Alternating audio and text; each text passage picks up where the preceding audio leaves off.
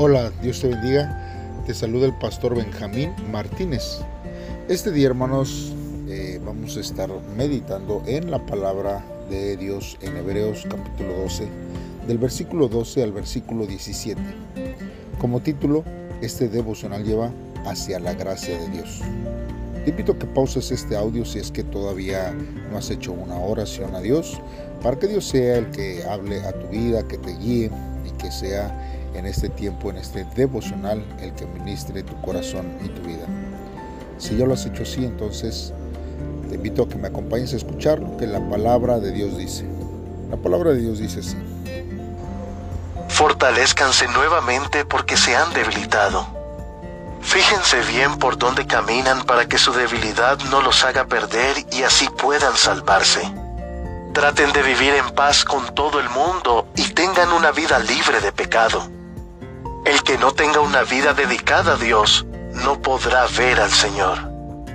Tengan cuidado de que ninguno de ustedes pierda el favor de Dios, ni sea como mala hierba, pues esto los puede perjudicar a todos.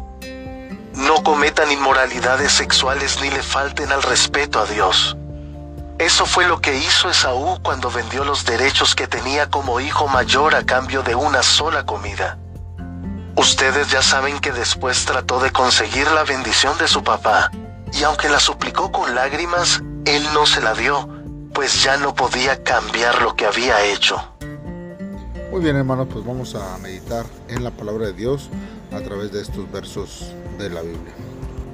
Recordemos hermanos que Dios no es un padre que disciplina a sus hijos, sino también es un instructor que exige que nos podamos nosotros eh, eh, avanzar y nos estimula a alcanzar lo máximo y demanda una vida disciplinada.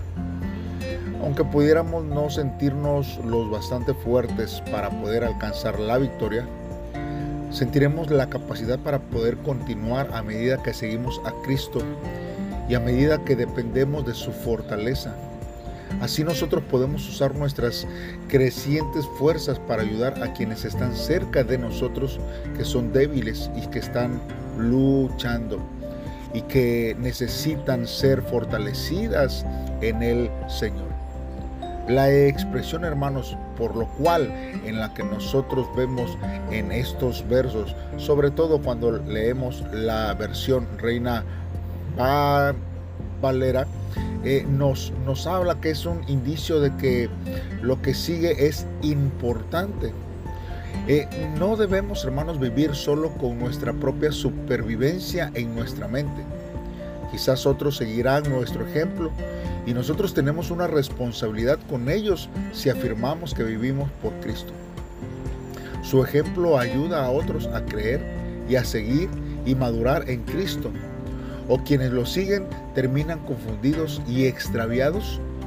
Claro que no. Ellos, hermanos, caminan fielmente siendo guiados por Dios y por el Espíritu Santo. Cuando el autor escribe estos, estos versos, ellos conocían el ritual de la limpieza que los preparaba para la adoración y sabían que debían ser santos o limpios a fin de poder entrar en el templo.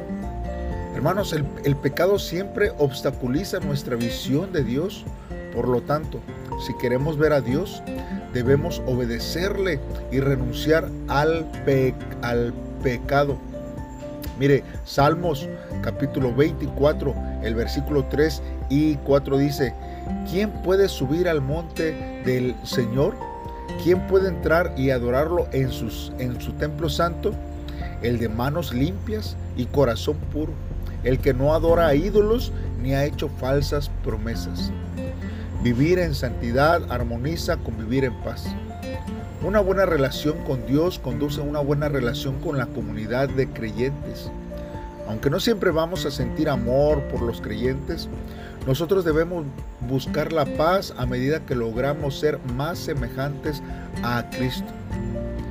Y nosotros podemos, hermanos, de la misma forma, simbolizar, ¿verdad? Así como una raíz que apenas está creciendo, algo que está pequeña, no se queda ahí, sino que va creciendo hasta con convertirse en un gran árbol.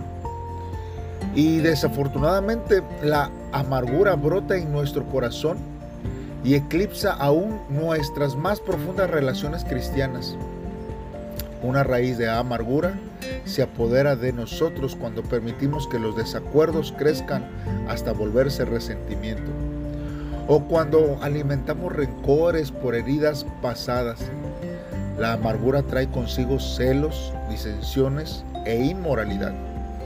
Cuando el Espíritu Santo llena nuestra vida, puede sanar la herida que causa la amargura por eso nosotros, hermanos, tenemos que siempre buscar de la presencia de Dios, caminando en su palabra, siendo guiados por el Espíritu Santo, porque Él nos llevará a caminos de reposo, de aguas frescas, nos dará el alimento que necesitamos.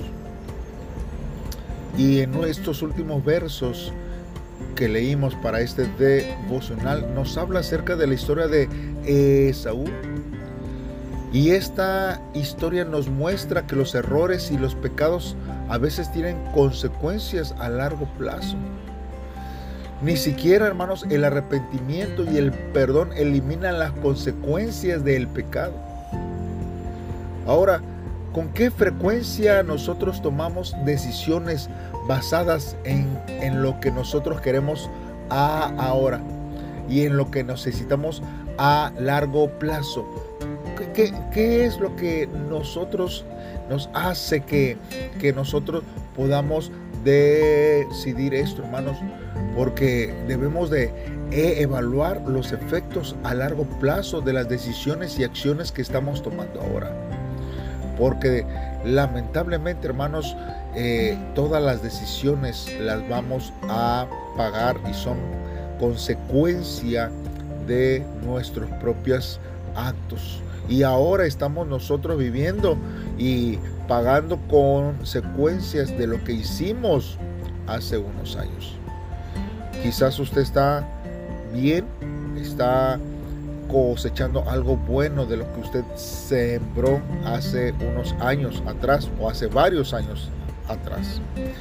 Eh, pero a lo mejor usted ahora se encuentra en una situación que no sabe qué hacer por una decisión que usted tomó erróneamente hace varios años atrás. Por eso, hermanos, las decisiones que tomemos ahora van a impactar nuestras vidas en todo tiempo. Hermanos, este es el tiempo de poder, eh, antes de tomar una decisión, recapacitar pensar, analizar y dejar ser guiados por Dios y por el Espíritu Santo para que nuestras decisiones sean de bendición a corto o a largo plazo. La fe, hermanos, es algo tan amplio que necesitamos comprender dos conceptos para explicarla. Mire, primero nosotros debemos entender la verdad de que no toda la fe es igual.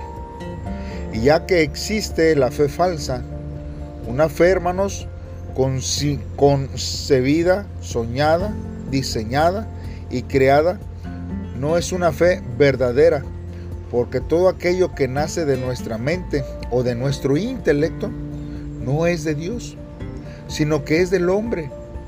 A menudo, hermanos, nos engaña esta fe falsa por ejemplo, los libros de autoayuda casi siempre están en la lista de los más vendidos, debido a que en la actualidad muchos están inquietos y preocupados y se preguntan cómo pueden construir una vida positiva y activa. Sin embargo, no debemos dejar que estos libros que surgieron de la fe psicológica y el pensamiento humano se conviertan en una religión para nuestras vidas.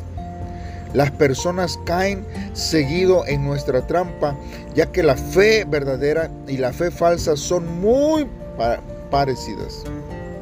De hecho, el cristiano también vive en medio de la confusión para llevar adelante una correcta vida de, de fe.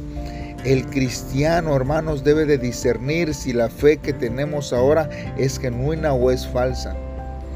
¿Qué es la fe verdadera? Es la fe que viene de Dios, de la palabra de Jesús y de la emoción, hermanos, del Espíritu Santo que tiene hacia nuestra vida. Esto es aquello importante acerca de la fe que debemos entender. Por eso, hermanos, nosotros tenemos que analizar nuestra vida y con qué fe, hermanos, es la que nosotros estamos actuando y trabajando. En este devocional tenemos que reflexionar por lo menos en dos cosas y hacernos dos preguntas hacia nuestra vida. Primero, ¿qué puedo volver a hacer para salir del pantano, del estancamiento espiritual? Hermanos, es algo que nosotros necesitamos cambiar, cambiar eh, nuestras ah, eh, costumbres. Y muchas veces hay algunas que están muy arraigadas, pero es necesario que el Espíritu Santo sea el que obre en nuestro corazón para que nosotros podamos hacer este tipo de cambio. Y también, hermanos, necesitamos preguntarnos de qué debemos cuidarnos para no ser excluidos de la gracia divina.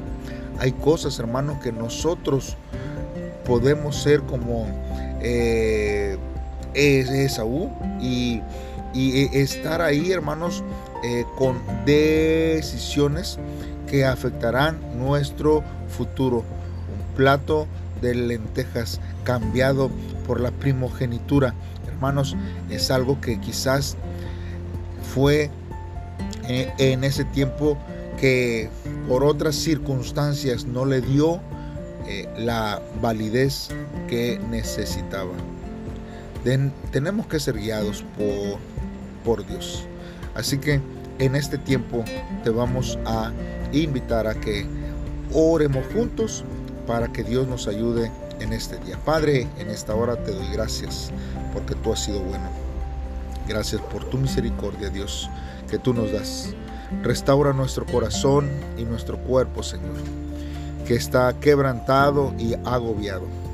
Perdónanos por si nos hemos apartado de ti con nuestras propias palabras y con nuestras obras.